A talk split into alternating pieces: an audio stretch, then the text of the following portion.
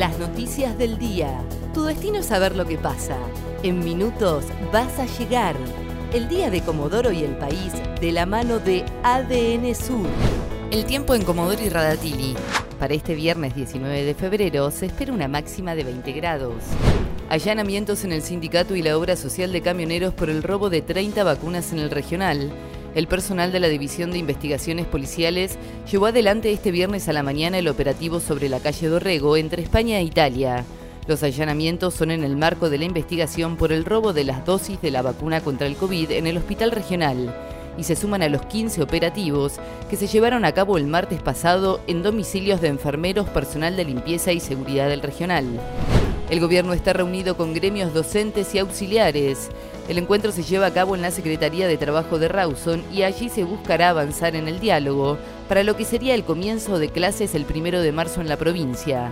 En este contexto, ATECH y ATE iniciaron un paro de actividades, mientras que CITRAED y SADOP se encuentran en estado de alerta y movilización. La única autoridad presente del gobierno provincial en el encuentro fue la ministra de Educación Florencia Perata. Santiago Cafiero visitará el próximo lunes Comodoro.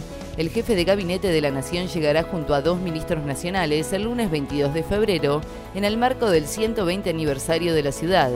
Además anticiparon que habrá anuncios sobre la obra del emisario Marino Norte, la cual evitará la descarga de millones de litros de cloacas en las playas de Comodoro.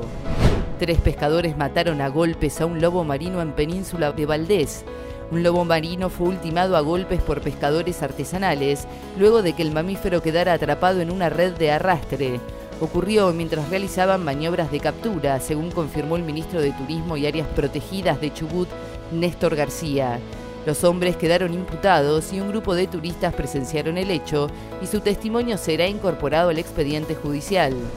Se retiró del fútbol profesional Pablo Pitu Barrientos. El futbolista de 36 años anunció por redes sociales su retiro luego de haber jugado por última vez en el club Jorge Newbery de Comodoro Rivadavia y tras una trayectoria que tuvo como su punto más alto su paso por San Lorenzo.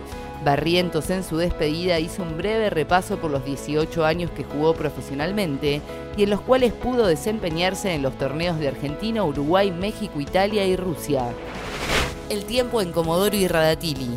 Para este viernes 19 de febrero se espera una máxima de 20 grados. ADN Sur, tu portal de noticias, www.adnsur.com.ar